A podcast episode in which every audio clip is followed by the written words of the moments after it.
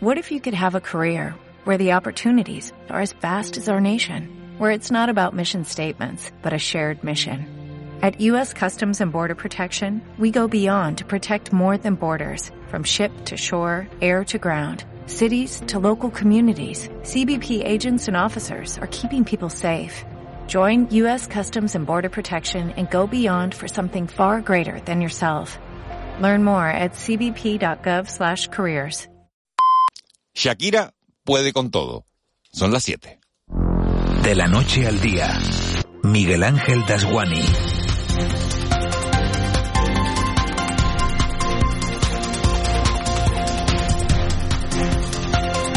¿Qué tal? Buenos días. Más de 60 millones de reproducciones entre YouTube y Spotify en apenas 24 horas solo está al alcance de las más grandes. Y Shakira ha logrado que una ruptura sentimental se convierta con el tiempo y con toda probabilidad en una de sus mayores fuentes de ingreso. No lo logra pidiéndole nada al futbolista, que eso será otro cantar, sino que lo hace a base de coraje, de tesón y sobre todo de mucho ingenio. Lo consigue con una canción titulada Session 53 de Bizarrap, el productor argentino que también encumbró a Quevedo. Los más de 60 millones de reproducciones, como digo, de estas 24 horas no son nada con la cantidad de veces que oiremos este tema en discotecas del mundo entero. Shakira lo tiene tan claro que en una de sus estrofas le canta a su ex, te creíste que me heriste y me volviste más duras. Las mujeres ya no lloran, las mujeres facturan. Y añade en el estribillo, una loba como yo no está para novatos, para más adelante lamentar que Piqué haya decidido cambiar un Rolex por un Casio, un Ferrari por un Twingo. Le dice que es bueno que vaya al gimnasio, pero que trabaje el cerebro un poquito también. La canción es tan pegadiza como hiriente, tan dura como divertida y consiguió, como decimos, en tiempo récord que las redes del mundo entero se llenaran de memes. Shakira eclipsó ayer y también a primera hora de esta mañana todo lo que era noticia. Y hay que estar muy atentos a la actualidad para saber que Ángel Víctor Torres, el presidente de Canarias, ha decidido ir a Marruecos en las próximas semanas, aunque ese viaje no coincidirá con la reunión de alto nivel que mantendrá el reino alawí con el Reino de España. Muy atentos, ha habido que estar también para saber que las primarias de Ciudadanos las ganó la lista que apoyaba Inés Arrimadas y que los nuevos líderes del partido se llaman Patricia Wasp y Adrián Vázquez. Y atentos para saber que el gobierno de Canarias le ha prometido a los empresarios del transporte escolar que hará un esfuerzo de personal para agilizar el pago del dinero que les adeuda. Shakira consiguió, además, que el fulminante cese de la directora gerente del complejo hospitalario materno insular de Gran Canaria pasara desapercibido, como la cesada Alejandra Torres coja recortes de la colombiana que se prepare Blas Trujillo. De la noche al día, Miguel Ángel Dasguani. 7 y 2. Vamos con los titulares que marcan la crónica de este viernes 13 de enero. Caja 7 te ofrece los titulares del día. El gobierno de Canarias se compromete a agilizar los pagos al transporte escolar. El presidente de Canarias, Ángel Víctor Torres, ha afirmado que han ordenado un refuerzo de personal para agilizar los trámites administrativos que permitan pagar al sector del transporte escolar los pagos atrasados en relación con las actualizaciones del IPC desde 2012 hasta el presente. Los transportistas de Boca de Agustín Espino están satisfechos, pero piden que cumplan. Un pago único para los meses de septiembre, octubre, noviembre y diciembre del año 22 eh, actualizar también el IPC anterior a través de que ya aparezca en las facturas del mes de enero del año actual y todo eso lo que tenemos que hacer es que el procedimiento administrativo sea el más corto posible para hacerlo cuanto antes. Hemos acordado entre las partes de que vamos a tener reuniones periódicas. Sabemos de, de, la, de la complejidad, porque el presidente tiene muchos aleos, pero nos vamos a ir adaptando para abordar qué, en dónde hemos caminado, qué, cuáles son las propuestas que tenemos encima de la mesa y, sobre todo, eh, el acercamiento para que los cobros se alarguen mucho más allá de lo necesario.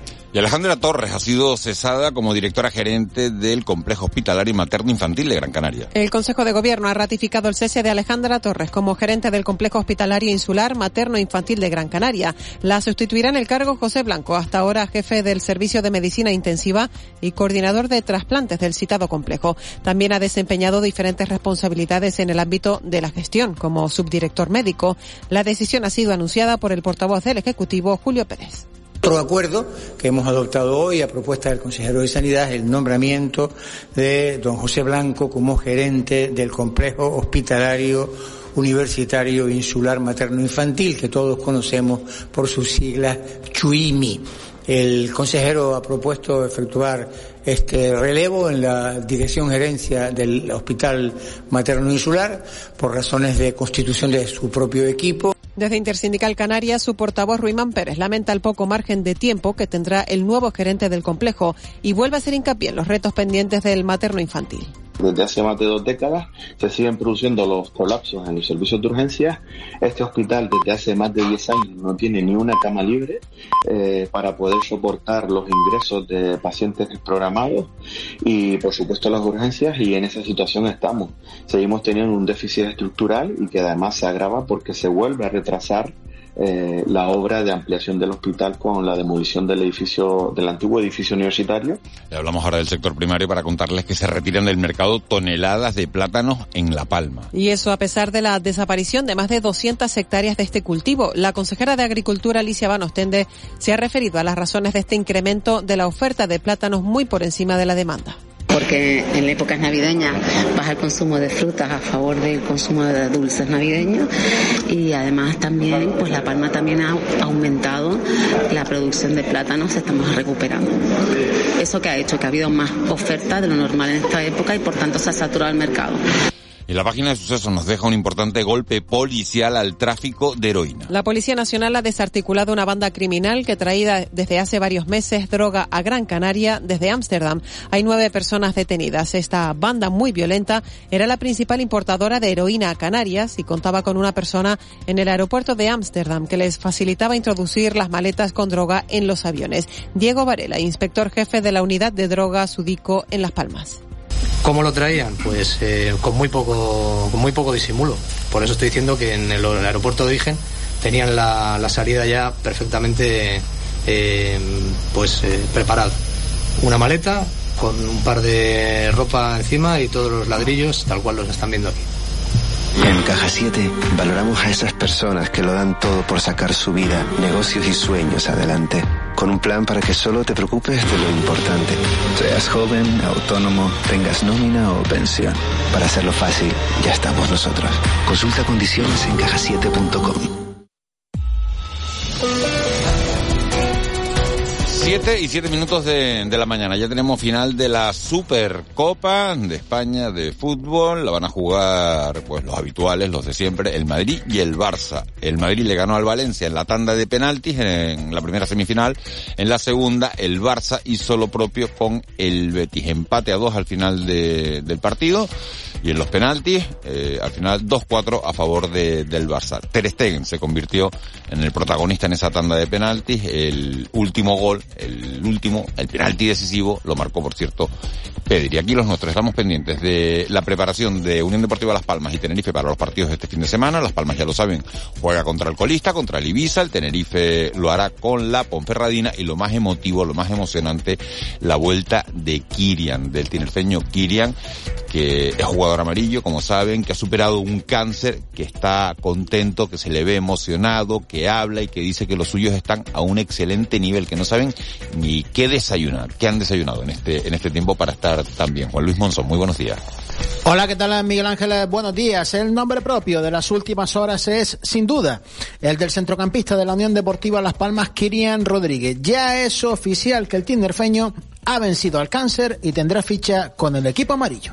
Estoy muy contento por, por ello y, espero llevar un proceso de adaptación que, que me quedará para ponerme en forma porque al final esta gente va en moto, yo no sé qué, qué llevan comiendo este tiempo que yo no lo he visto y, y estar lo antes posible para, para, poder aportar tanto dentro del campo como, como fuera. Una Unión Deportiva Las Palmas que ya está en Ibiza para afrontar mañana a las 3 y cuarto el choque que le mida el colista, la Unión Deportiva Ibiza. Por cierto, que la Unión Deportiva ha cedido al lateral Joel del Pino a la balompédica linense. También juega mañana el Club Deportivo Tenerife. Los de Rami reciben a las cinco y media a la Ponferradina con la obligación de ganar para evitar líos en la clasificación. El canterano Teto pide el apoyo de la afición. Sobre todo que, apoyen al equipo, que de verdad que lo necesitamos y es una ayuda muy grande la que la que la que tenemos con, con ellos porque porque bueno eh, es una motivación extra no que, que, al final pues nos ayuda a sacar los tres puntos que es lo que queremos todos. Y ya tenemos servida la final de la Supercopa de España. Habrá clásico el domingo después de que el Barcelona de Pedri lograra su clasificación en los penaltis con el Betty tras el 2 a 2 del choque y la prórroga los azulgranas lograban pasar con gol de Pedri en el penalti decisivo. En baloncesto los nuestros juegan el sábado a las 8 menos cuarto. El Gran Canaria recibe al Fuenlabrada en el la Arena y el Lenovo Tenerife visita al Zaragoza. Y acabamos con voleibol y con la derrota en la Champions femenina del Aris con el Stuttgart alemán 0-3.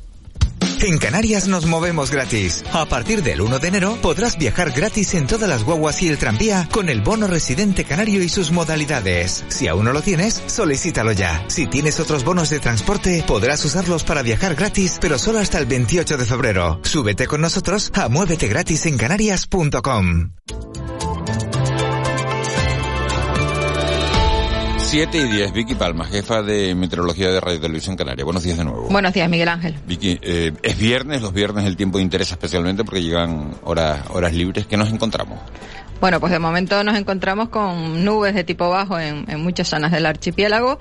Irán remitiendo a medida que avance la jornada. La tarde va a ser soleada en, la mayor parte de las islas, salvo en zonas del norte y nordeste, en las de mayor relieve. Ahí sí van a estar las nubes, bueno, las normales asociadas al alisio. Las encontraremos a menos de 1.500 metros de altitud y ya hoy, pues eh, las pocas gotas que han dejado a lo largo de la madrugada, alguna más pueden dejar ahora en estas primeras horas de la mañana y después ya podremos guardar el paraguas. Las temperaturas van a ser suaves como en los últimos días, alguna máxima puntual de 24 o 25 grados en zonas costeras del sur y suroeste y el viento va a seguir soplando al menos hasta mediodía con cierta intensidad. Tenemos alisio moderado con intervalos localmente y rachas localmente fuertes, especialmente en las vertientes sureste y noroeste en las islas y también en, en áreas de cumbre y en cuanto al estado del mar, pues seguimos teniendo oleaje superando los dos metros de altura. Por el norte también hay olas en torno a un metro, un metro y medio de altura en muchas zonas costeras del este y del sureste en todas las islas por la incidencia del viento tanto de la jornada de ayer como del día de hoy.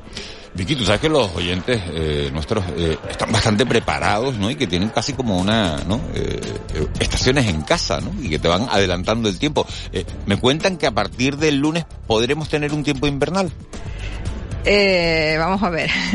Por eso, vamos para a matizar. La, para la península ha salido una notificación especial de la Agencia Estatal de Meteorología, un aviso especial porque sí que van a tener eh, tiempo de verdad de invierno y durante varios días. Ese tiempo a Canarias no va a llegar, pero sí que es cierto que irán apareciendo nubosidad por el Atlántico, afectando sobre todo la cara norte de las islas y volveremos a tener varias jornadas con, con lluvias de carácter débil y con temperaturas pues propias de esta época del año, porque este fin de semana pues esperamos que suban un poquito las temperaturas, se notará entre mañana y el domingo, vamos a tener en general yo diría que bastante sol. Mañana nos despertaremos con nubes, irán dando paso al sol. El domingo nos despertaremos con menos nubes y las nubes llegarán a última hora de la jornada. Incluso ya el domingo podrían dejar escapar alguna gota en La Palma, pero no vamos a tener el tiempo de la península y no podemos hablar de tiempo excesivamente invernal porque tampoco van a cambiar las temperaturas como para generar un descenso muy, muy importante. No hay que confundir el tiempo de la península, que sí que van a tener la próxima semana tiempo invernal de verdad. Incluso podría nevar, por ejemplo, en, en las costas de Asturias. Que un compañero meteorólogo se estaba riendo de que cada vez que nieva en la costa de Asturias, él no se encuentra en Asturias y la casualidad hace que la próxima semana pues no esté justo cuando llega la nieve. Pero fíjate que estábamos hablando de, la diferencia de temperaturas de la península de Canarias eh, la próxima semana, pero es que ya hoy uno se pone a mirar y dice, mira, ahora mismo en Arrecife de Lanzarote 17 grados, en Las Palmas de Gran Canaria 15, en Santa Cruz de Tenerife 16, en Puerto del Rosario 17 eh, y en Madrid 3 grados.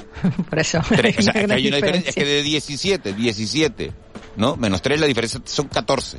Hay 14 grados de diferencia un día como hoy. Pues si la semana que viene llega el frío a la península, bueno, pues que se agarren o al que le apetezca pasar frío, que coja un avión, que se suba y que en dos horas se plante allí. Vicky Palma, muchas gracias, un placer, como siempre. Adiós, buenos días. Hasta ahora, 7 y 13. Carmina Lorenzo, 112, muy buenos días. Hola, buenos días. ¿Cómo han transcurrido las últimas horas? Pues tenemos que informar que durante la noche se han resuelto dos incidentes, fundamentalmente. El primero de ellos era un atropello de un peatón que se produjo en la TF5 a la altura de la rotonda del Padre Ancheta. El peatón fue atropellado por una motocicleta y en este caso el Servicio de Urgencias Canario tuvo que asistir por un lado a un motorista que presentaba heridas de carácter moderado y también al peatón que fue trasladado a un centro sanitario por sus propios medios. Por otro lado, en la isla de Gran Canaria, eh, se tenía que asistir a cuatro heridos, dos de ellos de carácter moderado y dos leves, en una colisión de tres vehículos que tuvo lugar en la Gran Canaria 1, dirección sur, a la altura del tablero, en San Bartolomé de Tirajana. Todos ellos fueron asistidos en el lugar por el personal sanitario del Servicio de Urgencias Canario y trasladados a diferentes centros hospitalarios. Carmina Lorenzo, muchas gracias. Buen fin gracias de semana. a ustedes. Igualmente. 7 y 14. El Contrapunto. Ángeles Arencibia y Juan Manuel Betencur.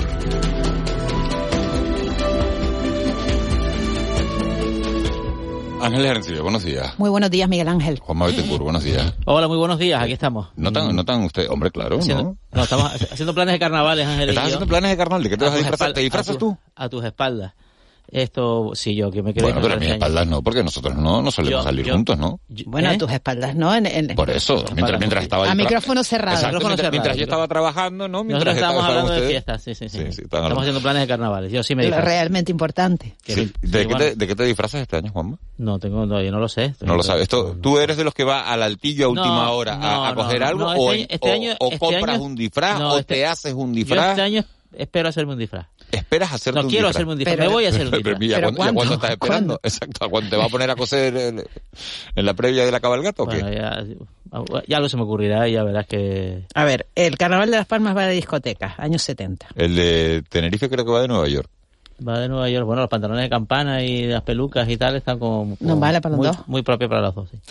Bueno, eh, mucha actualidad en las últimas horas. Eh, vamos a dejar ya a un lado, ¿no? Los 60 millones de descargas. ¿Les ha sorprendido lo de, lo de Shakira? eh, ¿Todo esto? ¿O no? Mm, No, o sea...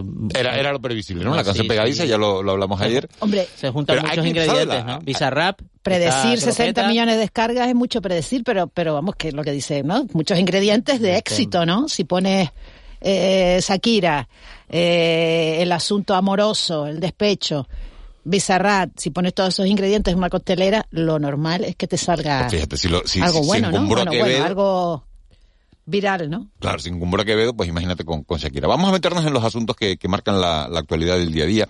A nivel nacional, eh, es noticia que el juez Llarena haya decidido, bueno, que, pues, quitar a Puigdemont, ¿no?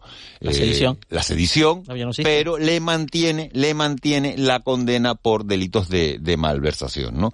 Entonces, bueno, eh, Puigdemont no está nada contento porque él dice que él no va a volver a España para, para ir a la cárcel, que él para, para- no va a volver esposado a, a España. En Esquerra, bueno, tiene una lectura distinta y esa reforma del delito de malversación tiene consecuencias en Canarias. Hoy el periódico El Día titula a cinco columnas, también es una noticia que lleva a la provincia a primera página, que los condenados por el caso de las Teresitas van a pedir la rebaja de, de las penas. La defensa va a solicitar que queden en libertad los procesados, entre ellos el exalcalde Miguel Cerolo y el exconcejal Manuel Parejo, y además estudian los abogados pedir, es una información que publica el periódico El Día, una indemnización al, al Estado. ¿Les ha sorprendido esta noticia? En absoluto. En Está- absoluto. claro, vamos a ver. aquí- creo que uh, hay un- se está viendo un poco que, que el impacto en la opinión pública y, hasta, hasta con sondeos electorales de esto de la malversación y la sedición es mayor que el de los indultos. Los indultos era una cosa personalizada, podemos estar de acuerdo o no, nos puede parecer un escándalo, pero estaba afectaba a una serie de personas.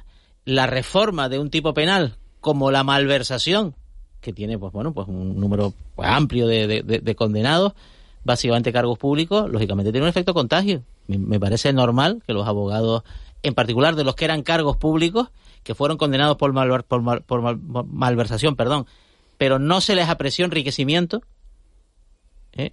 a diferencia de los em- empresarios, los empresarios se enriquecieron, eh, pero no los cargos públicos. En, en su caso, habrían sido acusados y eventualmente condenados por cohecho, o sea, por soborno. Eh, mm, me parece normal que ese caso y otros, por toda la geografía española, se produzcan. Así que no, no me sorprende y tiene posibilidades de prosperar, entiendo. Y es obligación de las defensas el buscar pues la mejor situación ¿no? de sus defendidos en caso de una reforma. A mí lo que me llama mucho la atención es eso último que ha comentado Miguel Ángel, ¿no? de la información de, de los periódicos de prensa ibérica, lo de pedir una indemnización, incluso ya me parece ya... Pues, claro, ¿basada en qué? Eh, Porque la aplicación de la norma vigente en el momento del primero de la comisión de los hechos y de la sentencia es la que es. Es difícil, ¿no? Que luego una reforma que te beneficie encima pidas una compensación. No, no, es que se aplicó lo que había, en lo que estaba en vigor en su, en su momento. No podía ser de otra forma. Pero bueno, mm, contra el, vicio de pedir está la virtud de no dar. Pero en el caso de la cuestión de la malversación y del horizonte penal, tanto en, en condena, aunque eh, mm, tanto Manuel Parejo como Miguel Cerolo eh, mm, ya están en tercer grado porque tuvieron unos cuantos años en prisión, eh, sí tiene su lógica, también por los años de inhabilitación, por ejemplo, que conllevan. Yo estoy aquí un poco con lo que decía la Asociación de Profesionales Fiscales, ¿no? Cuando criticaban la reforma de la, de la malversación, uno de los, de los asuntos que decía, uno de los puntos, era que, eh, que, era, que era absurdo, ¿no? Es distinguir entre eh, que el dinero lo dediques a eh, lucro, o sea, si el, el, delito de malversación está para proteger el, el patrimonio público, da igual si, si, si lo malversas, da igual después a qué lo dediques, ¿no? Era la, la teoría de, de los fiscales, o sea que da igual si lo dedicas a lucro, a lucro personal o lo dedicas a otra cosa, porque realmente lo que estás haciendo es perjudicar el patrimonio público, ¿no? que, es lo que hay que defender. Esto que en Canarias llamamos meter la mano en la lata del gofio, que es una expresión muy, muy, muy nuestra para estos asuntos. ¿Qué es meter la mano en la lata del gofio? Pues, pues meterla para dársela a otro, para que otro se beneficie, pues es meterla también no es porque me la lleve yo, no, no, no, más allá de que incluso hay otro tipo penal que define esa clase de enriquecimiento de los cargos públicos, eh, mm, que se llama cohecho, ¿no? Que es poco, pues eso, el soborno, el pago de comisiones, etcétera, que es un tipo penal específico y más grave. Bueno, pues es sin duda una de las noticias que marcan la actualidad de este viernes, este viernes 13 de enero. Poco a poco vamos a ir desgranando cada uno de, de los asuntos que son noticia. Y uno de ellos es fue esa reunión que mantuvieron ayer el presidente del gobierno, la consejera de educación y los transportistas, los empresarios que se encargan del transporte escolar en las islas. Saben ustedes que el lunes eh, bueno, hicieron un paro, un paro patronal, 34.000, 35.000 alumnos se vieron afectados, no pudieron ir a clase, algunos fueron porque los pudieron llevar sus padres, pero en general la mayoría se quedó sin, sin clase. Y claro, eh, el sector quiere eh, que el gobierno les pague los 14 millones de euros que les adeuda hay una dotación presupuestaria en los presupuestos de 2023, pero esto está todo en, en esas dotaciones presupuestarias, pero no se han iniciado los, los expedientes. El gobierno dice que le falta personal. Ayer hubo reunión entre las dos partes para tratar de llegar a un acuerdo. Y tenemos comunicación esta mañana con José Ángel Hernández, que es secretario general en la, en la Federación de, de Empresarios del Transporte de Canarias. Señor Hernández, muy buenos días. Hola, muy buenos días. Uno lee los titulares de, de esa reunión y lee, el gobierno hará un refuerzo de personal para agilizar los pagos a las empresas de transporte. Pero bueno, ya lo sabíamos, ¿no? ¿Qué ha pasado de nuevo en esa reunión? Bueno, en esa reunión realmente yo creo que ha habido dos cuestiones fundamentales. La primera es que ha quedado ya, por decirlo de alguna manera, oficialmente establecido que la reivindicación que tenía el sector en cuanto a los conceptos que reclamaba, que era, recordemos, la actualización del IPC, en cuanto a las cuantías, era así. Segundo, mm, que efectivamente había pues una falta de, cumplimiento de los compromisos adquiridos anteriormente. Y, y en tercer lugar, pues bueno, pues tuvimos la oportunidad de explicar por qué no habíamos podido aceptar las últimas propuestas que nos hacían llegar desde el gobierno en el puente de Reyes Magos, donde nos hacían una propuesta de calendario a futuro. Entonces, lo que hemos hecho es plantearle en este caso al presidente del gobierno, pues lo que nosotros entendíamos que debe ser la salida. La primera es que entendemos que los transportistas desde este mismo mes de enero deben empezar a poder presentar sus facturas con los precios actualizados. No nos vale un diferimiento en el tiempo hacia adelante. Segundo, hemos planteado también que, bajo nuestro punto de vista, dado que nos dicen que hay una partida presupuestaria dedicada específicamente para la deuda de los 14 millones, esos 14 millones deben ser liquidados dentro de esta legislatura. No nos vale que haya un cambio de gobierno después de las elecciones y eso quede eh, como un problema hacia el próximo gobierno que se conforme en Canarias. Y la tercera parte es que efectivamente, eh, dado como venimos nosotros entendiendo que pudiera ser, pues ya también nos, nos apuntan que específicamente hay un problema de gestión administrativa que sucede en un embudo y que hay que solventar y por lo tanto pues eh, hemos quedado convocados para dentro de 15 días, en torno al día 27 de enero, para que nos puedan presentar ese plan de refuerzo de servicios de gestión para poder acometer en el corto plazo que nosotros hemos planteado la liquidación de todos estos expedientes. hablan de un refuerzo de personal, eh, señor Hernández, pero el otro día eh, en estos micrófonos José Agustín Espino, el presidente de la Federación, dice que iban a poner a dos personas. ¿Con dos personas son suficientes para agilizar todo ese trámite o va a haber más? No, no, no, no. Es decir, nosotros ya dejamos perfectamente claro ayer que sin pretender saber más que los responsables de la administración pública de cuáles son las capacidades del personal administrativo, dos personas son pero manifiestamente insuficiente. Lo primero que, pusimos ayer sobre la mesa es la cantidad de diferentes expedientes y diferentes líneas de trámites administrativos que conlleva la deuda que se nos debe, porque es verdad que a nivel de medios de comunicación e incluso en conversaciones políticas de cierto nivel, pues se dice, no, 14 millones y una actualización del IPC, y parece que son dos cosas y ya está, pero bueno, detrás hay un cierto entramado que puede ser más o menos complicado de expedientes que hay que llevar hacia adelante y que ni muchísimo menos las personas van a poder llevar adelante. Es más, eh, llegamos incluso a plantear la conveniencia de que ese refuerzo eh, no se produzca con los mismos funcionarios que tiene educación, sino que traigan a personal con cierta eh, especialización o cierta cualificación de otros departamentos que constituyan una especie de, gabinete específico para sacar esto adelante porque si no es manifiestamente imposible. Y es más incluso en un gesto de, honestidad le planteamos al presidente del gobierno que no nos hicieran promesas que supiéramos de entrada que van a ser incumplibles porque iba a ser peor el remedio que la enfermedad, dado que eh, queremos facturar los precios actualizados en enero y quedan tres semanas, con lo cual el plan que se ponga en funcionamiento tiene que ser realista. Y en resumen, lo que planteamos ayer es que no solo queremos que nos digan que nos van a pagar, sino cuánto y sobre todo cómo porque nos, importa muchísimo saber cómo se va a llevar eso adelante. ¿Y eso cuándo se lo van a decir? El día 27. El día 27, el 27.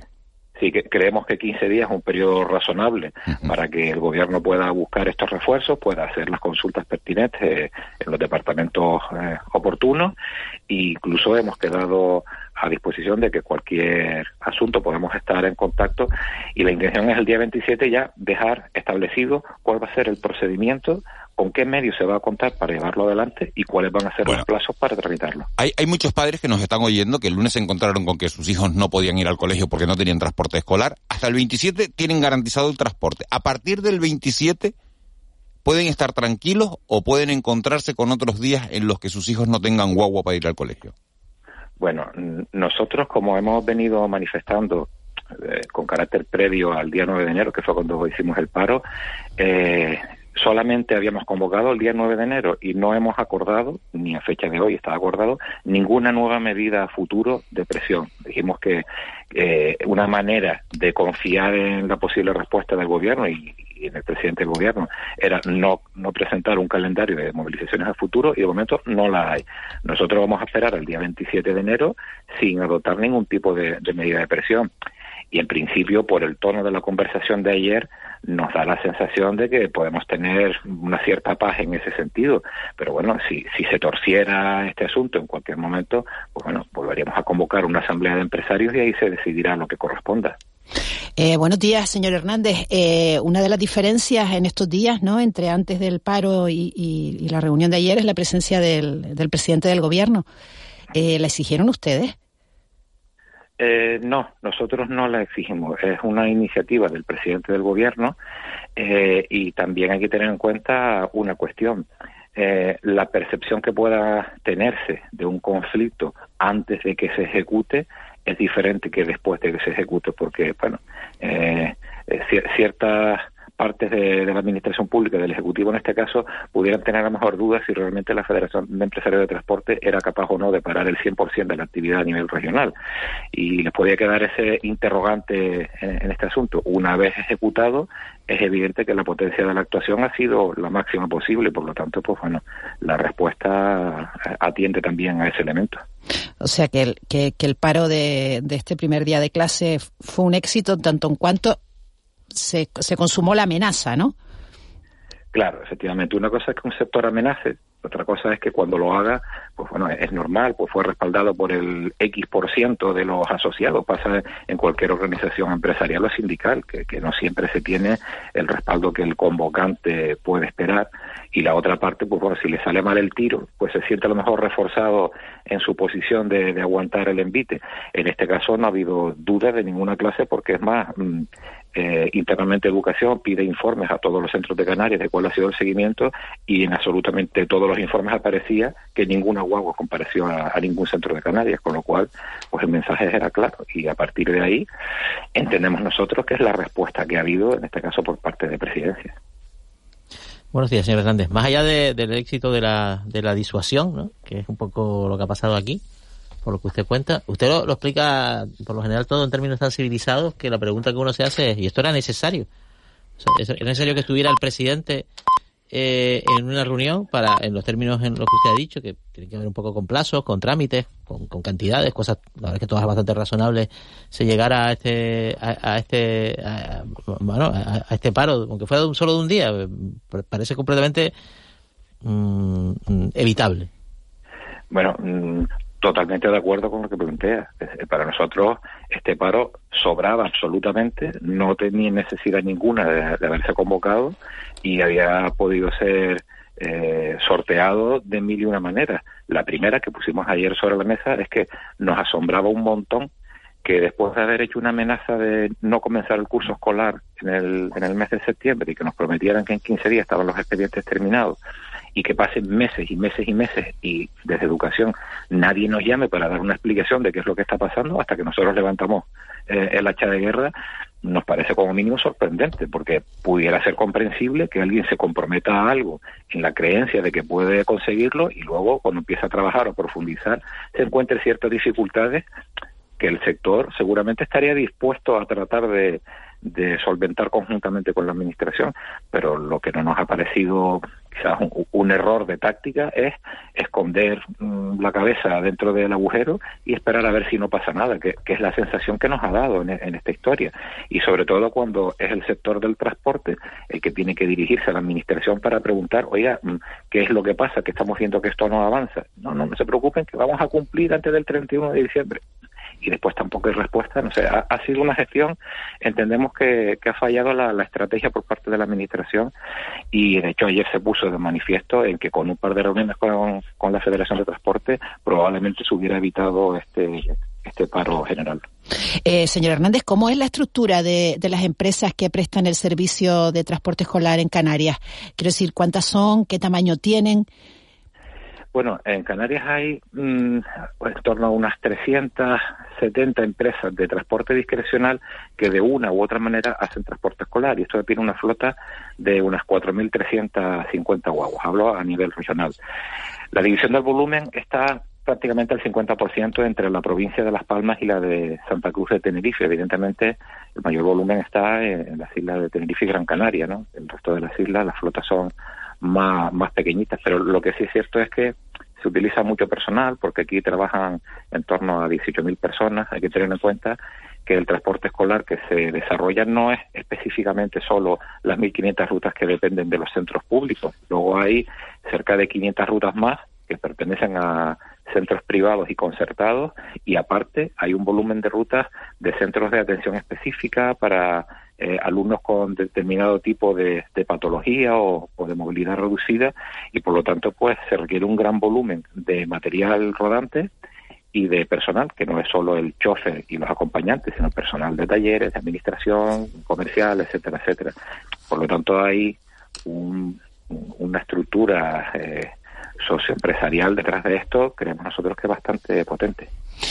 Señor Hernández, ¿sabe lo que pasa? Que cuando uno ve todo esto, eh, sabe que el fin de semana pasado estuvieron ustedes negociando con la consejería, se sienta el presidente del gobierno, eh, se produce un, principio de acuerdo, eh, van a, a, volver a sentarse. ¿En qué lugar queda la consejera? ¿Por qué no se han entendido con Manuel Armas? Ella sigue siendo, es la pregunta que le hago, una interlocutora válida en estas negociaciones. Eh, a nosotros nos da la sensación que hay un problema interno en esa consejería de las informaciones que fluyen entre los distintos departamentos porque en algunas ocasiones la consejera de palabra nos dice que sí, que está dispuesta a pagar y a liquidar y a no sé qué, pero claro, nosotros conocemos cómo funciona esa casa por dentro, porque llevamos toda la vida eh, trabajando con ella y cuando el máximo responsable nos dice que va a hacer algo en 48 horas y sabemos positivamente que es que no hay nadie allí que sea capaz de hacer eso no en 48 horas ni en 48 meses, entendemos que, que, ahí está fallando algo. Y no quiero decir con esto que la consejera nos esté mintiendo ni mucho menos, pero que evidentemente hay eh, un problema de, flujo de información. Y en algunos casos es probable que ante fallos estructurales los diferentes departamentos intenten protegerse eh, poniendo en informes internos posibilidades de gestión que en el fondo son inexistentes. Y claro, mientras no deriva esto en un conflicto que tenga trascendencia exterior, pues bueno, los empresarios van esperando y ya se les arreglará el problema. Eh, lo malo es cuando sale a la luz pública y se ve que lo que nos están trasladando, porque además ayer lo comprobamos, digamos con tranquilidad, y una mesa con el presidente, que los documentos que nos habían trasladado, mm, eso no tiene pies ni cabeza, es absolutamente implanteable que los plazos que allí se, se expresaban, pues no atienden a la realidad con el equipo que tienen dentro de una manera absolutamente indiscutible. José Ángel Hernández, eh, secretario general de, la Federación de, Empresarios del Transporte de Canarias. Muchísimas gracias por habernos atendido. Quiero aclarar que hemos llamado a la Consejería de Educación, lógicamente, eh, para tener las dos partes de la versión de esta reunión. No, no, no de esta última parte, de esta última pregunta que, que le hacía, sino, bueno, pues la visión completa, la visión global de esa reunión que se producía ayer, ayer a mediodía y que se prolongaba durante, durante varias horas. Eh, la Consejería de Educación dice que de momento hoy no nos han podido atender. Bueno, vamos a estar pendientes también de lo que nos cuenten, aunque ya tenemos la, la, la información. Estaremos muy pendientes y seguiremos muy, muy atentos a la, a la resolución de este conflicto y a ver si, bueno, pues si se consigue saldar esa deuda con el personal que, que han prometido que se va a incorporar. José Ángel Hernández, muchísimas gracias. Muchas gracias a ustedes, como siempre. Buenos días. Buenos días. Siete, siete y treinta y seis minutos de, de la mañana. Los padres pueden estar tranquilos, como decimos, hasta el día 27, porque esta es la, la otra pata, ¿no? Los afectados de, de toda esta situación, de este desencuentro que había entre, entre las dos partes, y en principio van a poder estar tranquilos. Si hubiera alguna novedad, se las contaríamos sobre la marcha. Vamos ahora con, con un asunto político, una noticia que se veía venir, porque la había adelantado en estos mismos micrófonos y en otros medios de comunicación también, Javier Armas, el nuevo presidente de la agrupación Reña Independiente, lo hablábamos con él hace un par de semanas cuando decidía que Javier Armas relevara a Narváez Quintero en la presidencia de, esa agrupación Reña Independiente, pero faltaba la decisión final. Y esa decisión final ya se ha tomado. ¿De qué estamos hablando? Bueno, pues de que la agrupación Reña Independiente va a concurrir a las elecciones del próximo 28 de mayo en solitario y no en alianza electoral con Coalición Canaria, que era como lo venía haciendo. Javier Armas, muy buenos días. Muy buenos días, Miguel Ángel. Eh, ¿Por qué toman esa decisión? Bueno, eh, esta decisión se ha tomado, se ha tomado ahora o, se ha tomado a ejecutar esta decisión ahora porque esta decisión no es, no es nada nuevo para, como bien decías, para, para nuestro partido, para la agrupación RN Independiente, porque ya en una asamblea de 2016, digamos, se había, se había tomado esta decisión, eh, que cambiar estratégicamente de, eh, revisar, más que otra cosa, era revisar el acuerdo con, con Coalición Canaria y, no se había ejecutado de manera efectiva. Eh, ¿Por qué ahora? Bueno, porque estamos en un nuevo ciclo para, para la agrupación Arriña Independiente. Eh, venimos de una situación en la que mm, es una evidencia que no nos ha sido favorable. En esta legislatura nuestro partido está en oposición en, los ayuntamientos y en el cabildo y también en el no participamos del gobierno a nivel regional y creíamos que, que era el, momento oportuno y, hemos decidido pues mm, retomar de alguna manera eh, las razones que dieron origen a la fundación de, la agrupación El Reino Independiente en 1978 y salir a, la calle y salir y ofrecer de nuevo a los herreños eh, un instrumento netamente herreño, es decir, un, instrumento político para defender los intereses del hierro, digamos, sin, sin ninguna limitación, sin ninguna cortavisa exterior y sin ningún condicionamiento y que se, y que se vea que, que defendemos el hierro por encima de cualquier otra cuestión y sin ninguna limitación política con otras formaciones. Claro, ¿sabes lo que pasa, señor Armas? Que, mucha gente piensa que, esto tampoco es nuevo, que, que al final los herreños, siempre que la agrupación herreña independiente siempre dice que van solitarios, que al final acaba pactando con, con Coalición Canaria, que le acaba dando los votos, los diputados que saque, en, el hipotético caso que saque diputados, eh, que se los acaba, que al final va a acabar pactando con, con Coalición Canaria, pues a lo mejor como ocurría con UPN, ¿no? A nivel nacional, que siempre le acaba dando los votos al Partido Popular, ¿no? Entonces, eh, ¿esto es así o, o no? o, bueno, vamos a ver. Eh, eh, está, yo creo que está planteando una, una visión estrictamente eh, externa de, de, lo que se ve desde fuera de la agrupación R independiente. Desde, desde fuera me quiero referir a una visión, digamos, global del archipiélago en la política. Efectivamente, en la política, en la política regional. El problema no lo tiene la agrupación R independiente o el problema o la o la crisis no no viene derivada de una visión regional de, de lo que hace la agrupación R independiente a nivel regional. es una crisis interna, una crisis de partido en la isla del Hierro, que se limita exclusivamente, digamos, al ámbito, al ámbito insular ahí es donde nosotros buscamos las soluciones, no lo que pase después y, lo, y donde eh, donde nos encontremos apoyando a unas formaciones a otras, digamos, será una consecuencia de, de nuestra posibilidad de conseguir apoyo electoral y de calar en la, en la sensibilidad de los herreños de que crean efectivamente que la agrupación reña independiente mm, vuelve a defender por encima de cualquier otra cosa la, los intereses de la isla Hierro, que, que no digo que no lo haya hecho en los últimos años, pero que de una manera mucho más clara y que las personas y la gente que en su momento también apoyó y las nuevas personas que están votando en la Isla del Hierro ahora, 40 años después de aquella época, eh, vean que este instrumento que consideramos absolutamente necesario para el hierro está ahí, se lo ofrecemos a la sociedad y eso es lo que queremos. Lo que hagamos después en el ámbito regional, pues bueno, mm, estaremos con Coalición Canaria si, si es necesario nuestro apoyo, porque a lo mejor será uno o dos diputados lo que, lo que tendremos, o estaremos con otras formaciones que, que necesiten de nuestro apoyo siempre que eh, estén dispuestos a solucionar los problemas de los herreños. Señor Armas, muy buenos días. Mm, hace, antes de ayer, escuché unas declaraciones de Narváez Quintero, el, diputado autonómico de, de la HI, diciendo que que habían decidido este, dar este paso y que lo habían hecho de acuerdo con Coalición Canaria. O sea, que Coalición Canaria estaba, digamos que estaba consensuado y más y tal. Esto parece un poco el baile del hierro, ¿no? El baile folclórico de, la, de la, bajada, ¿no? Que va para adelante, va para atrás, ¿no? Eh, avanza y retrocede, pero al final, sinceramente, es difícil ver en qué han cambiado las cosas. Bueno, pues yo creo que es una manera civilizada de, acabar una relación. No creo que sea... Eh, más que la de Shakira. A ver, sí, sí, no, para nosotros no, no el tema no está y, es así. Usted, habla de acabar, acabar una relación. ¿Ustedes creen que la relación entre Coalición Canaria y HI ha acabado?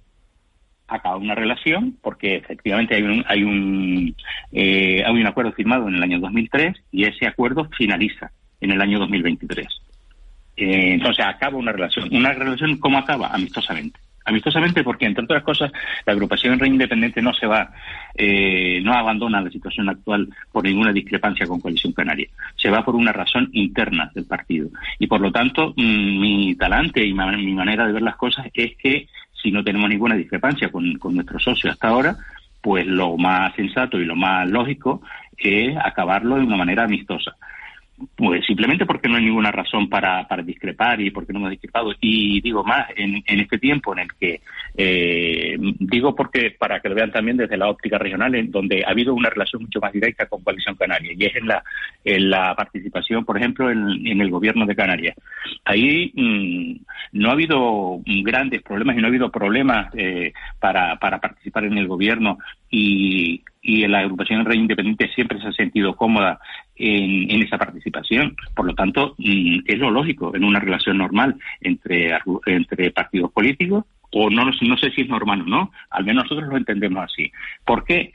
Porque primero no existen razones y porque en el futuro pues nosotros vamos a mantenernos en el ámbito del, del, nacionalismo canario y vamos a seguir compartiendo con los partidos nacionalistas, con Coalición Canaria, con Nueva Canarias o con, con el PNC o con cualquier otra organización, incluso en el ámbito insular de, del Hierro, pues agrupaciones locales y, o, también de ámbito nacionalista, eh, vamos a seguir compartiendo ideología, vamos a seguir compartiendo seguramente mesa para cualquier debate, mucho más mucho más próximo que con el PP o con el Partido Socialista. ¿no? Los dirigentes de la HI y los cuadros y, los militantes, ¿son insularistas o son nacionalistas? Pues son insularistas y son nacionalistas. Eh, si usted me dice a mí que, el insularismo se define como la defensa ultranza de la isla eh, y de nada más, le diría que no es que no es así. Si usted me dice a mí que eh, digo digo que no es así porque nosotros defendemos la isla del Hierro por encima de todo, pero sabemos y, estamos en el ámbito de Canarias y somos en, en ese caso somos canarios y somos nacionalistas canarios. Eh, señora Armas, buenos días. ¿Independizarse de, Coalición Canaria eh, le da más votos?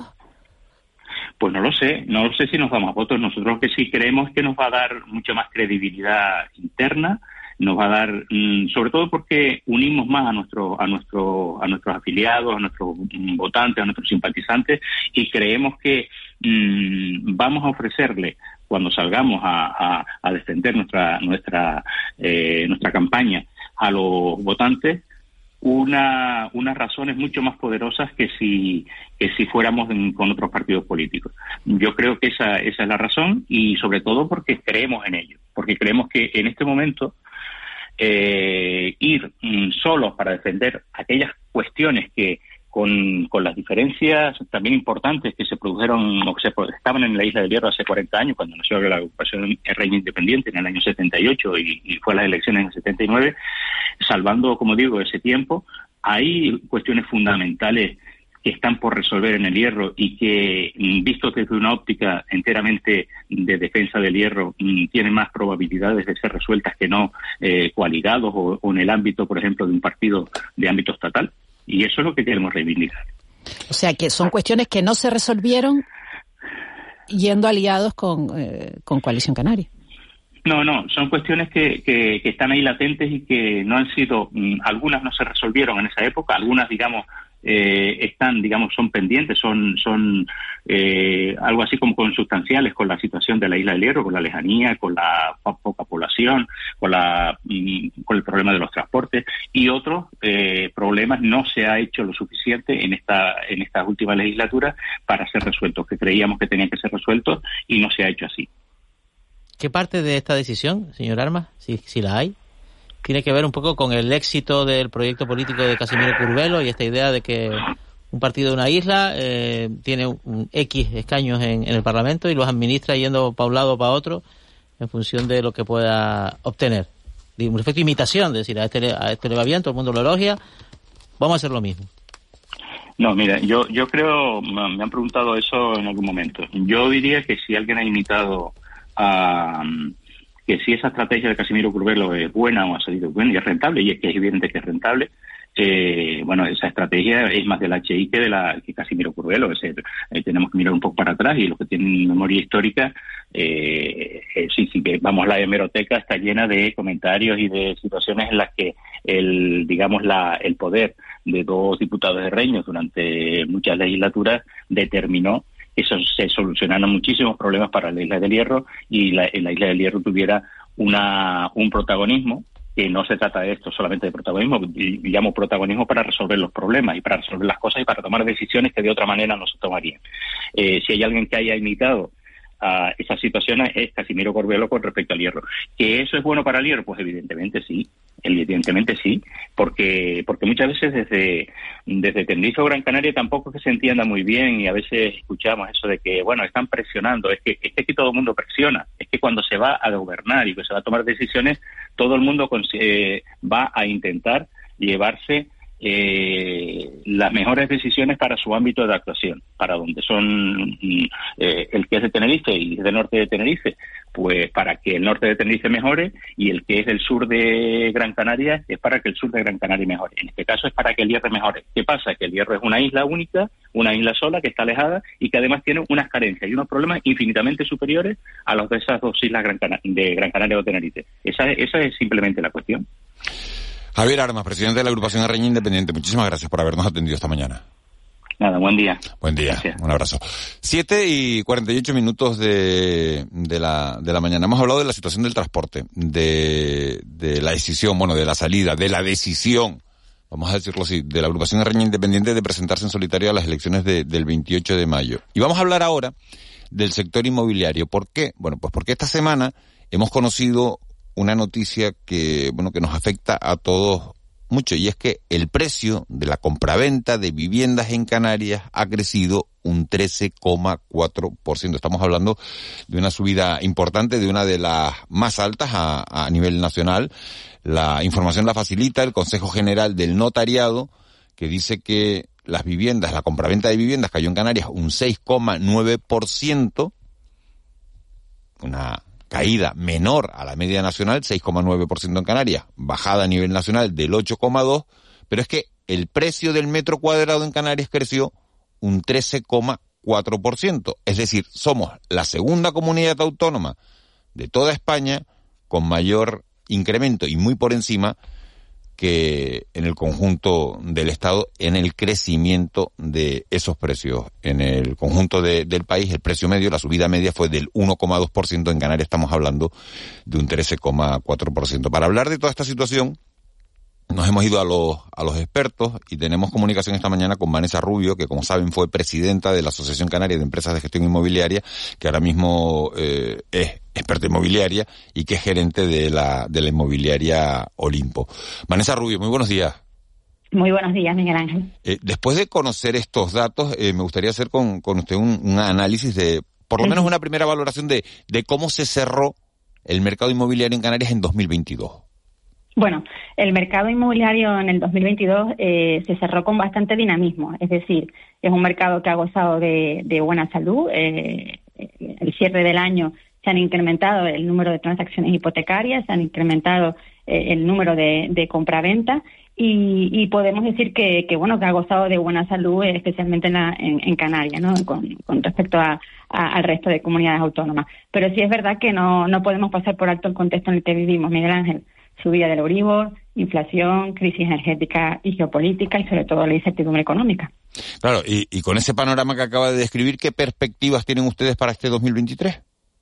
Nosotros entendemos que el mercado inmobiliario podemos estar ante un cambio de ciclo incluso, es decir, y sobre todo que eh, se va a mover a, a, dos velocidades, por decirlo así. Eh, todo dependerá de la zona donde radique el inmueble, si existe oferta o no.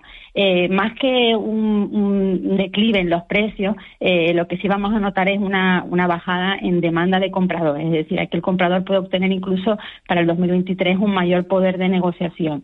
Eh, ante la subida del Euribor, lo que vamos a notar es que se va a poner más difícil el acceso a las hipotecas y esas hipotecas se van a encarecer. Y luego, por otro lado, no olvidemos esa inflación va a subir, eh, eh, va, perdón, va a disminuir la, la, la capacidad adquisitiva de, esas familias canarias que se van a ver más empobrecidas y sobre todo eh, la capacidad de ahorro. ¿Es verdad que la, la mayoría de las compraventas de viviendas se está llevando a cabo eh, por parte de extranjeros? Aproximadamente un tercio, entre un 30 y 33%, estamos notando un cierto interés por parte de extranjeros, sobre todo, bueno, pues ven, eh, Canarias siempre ha sido una comunidad autónoma eh, con gran atractivo por parte de, de, los extranjeros por su clima, eso es conocido por todos, pero sobre todo estamos también teniendo eh, compradores polacos, rumanos, que, que, bueno que entienden eh, la vivienda como un valor refugio y se están alejando de las zonas del conflicto de Rusia y Ucrania. Señora Rubio, buenos días. Eh, buenos días. ¿Este año se va a vender más vivienda nueva o más vivienda usada? Bueno, los encarecimientos de los materiales eh, hacen que la obra nueva eh, sea, sea el valor mucho más, más alto. Es verdad que hay muy poca obra nueva. Actualmente hay muy poca obra nueva. Eh, los precios son los que son. En torno tenemos a entre 2.800 y 3.000 euros el metro cuadrado en la obra nueva y, y la vivienda de segunda mano se mueve por, por, otro, por otra vía, por decirlo así oscilan mucho los precios en función de la zona. O sea, hay zonas sí. que están muy, claro, muy, muy, muy, muy tensionadas uh -huh. y otras donde uh -huh. sí. de una forma más, eh. más entiendo, siempre, eso siempre ha existido, ¿no? No nos uh -huh. engañemos, de una forma más acusada en, en el tiempo presente.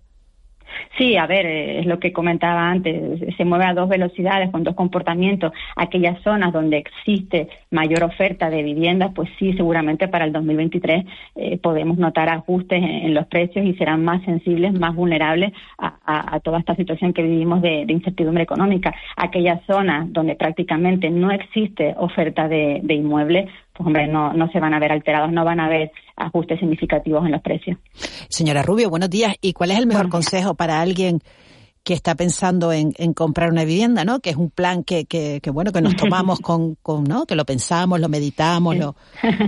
es, la pregunta del millón. Es un buen momento para comprar, es un buen momento para vender.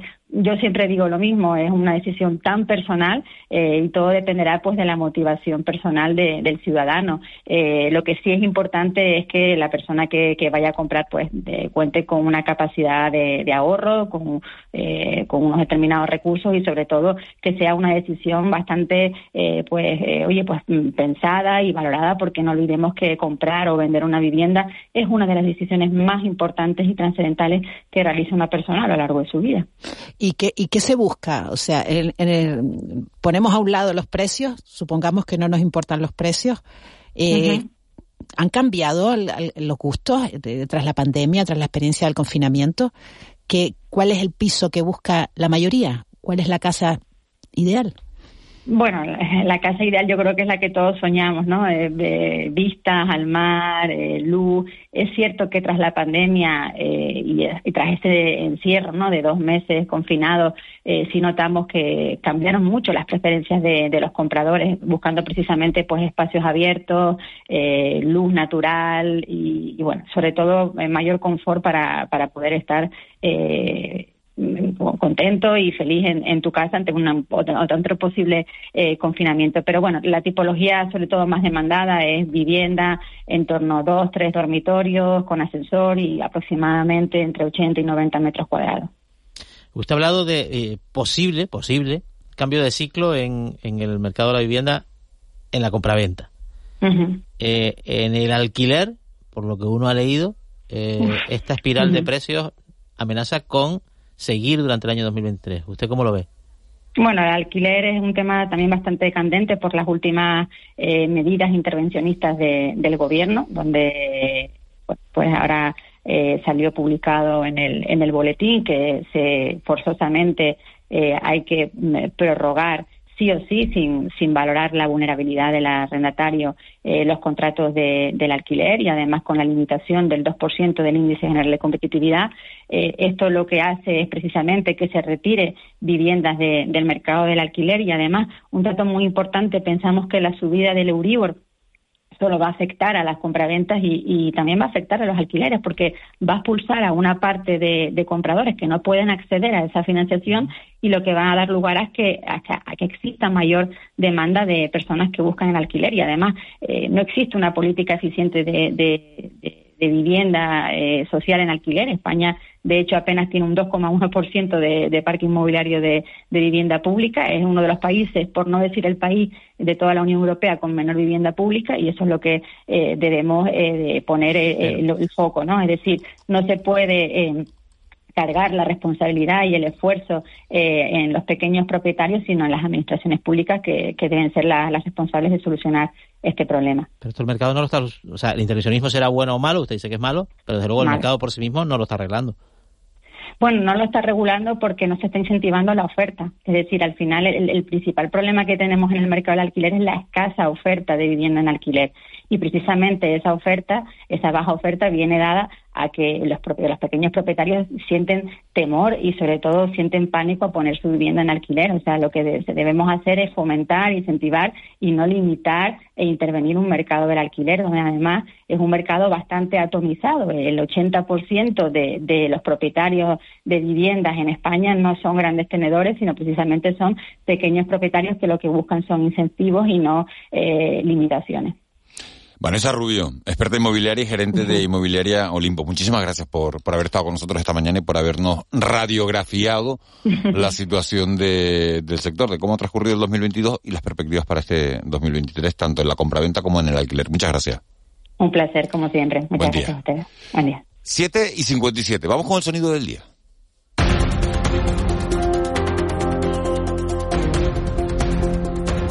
Juanma Betancourt. Bueno, para acabar la semana, las declaraciones que realizó ayer la secretaria de Estado de Igualdad, Ángela Rodríguez, sobre la cuestión de la reducción de condenas por la ley como efecto indeseado, pero real, de la ley del CSI. Lo que dice y el tono como lo dice. Que, un hombre termine en la cárcel porque era su agresor. Eso es importante. No quiero, desde luego, minusvalorar la relevancia que ello tiene, pero es verdad que a lo mejor va a la cárcel después de haberla asesinado ya o después de haberla violado ya. Entonces, cuando lo que te estás planteando es cómo acabas de verdad con el machismo, cómo acabas de verdad con la violencia machista, eh, que un señor esté 11 o 12 o 10 años y 5 meses, depende de qué audiencia provincial esté analizando el caso, eh, esto es como chiste irónico, experto para las locas del Ministerio de Igualdad. Hay risas que sobran. Hay, hay risas que sobran por los asuntos merece, hay asuntos, yo creo que ningún asunto merece ser tratado con frivolidad, que no con sentido del humor, pero con frivolidad no. Eh, y esta declaración ayer pues tuvo sus reacciones también, varias ministras, Reyes Maroto, Isabel Rodríguez, Pilar Job, dijeron que, en fin, que, que esta clase de gracietas pues sobra. Claro, lo que pasa es que ha intentado rectificar, ¿no? Bueno, pero, Pero pero ha sido, rectifica- ha- no, no, ha sido o sea- peor, ha sido peor la rectificación, creo yo, que, que, ¿no? Lo que ha Con dicho un vídeo muy serio, con un tono muy serio, sin, pedir, sin, sin, sin expresar ninguna palabra de disculpa ni de No, no ha arrepentimiento. pedido, no ha pedido disculpas. Dice No, que- no, pero muy serio, con un tono, un tono muy serio, pues ese tono igual es el que hay que utilizar. Aquí lo ha explicado en nuestro programa ese asunto, que es un asunto controvertido. Eh, la delegada del gobierno contra la violencia de género, Victoria Rosell, en términos serios. Se, se puede estar de acuerdo con ella o no. No sé, Ángeles, ¿qué, qué, qué opina? Pero, No, a mí te- pero desde luego que, que, que- que la- en un acto también de partido, donde te vienes arriba y entre, y entre, entre, entre lo- los, los propios, pues a veces pasan estas cosas.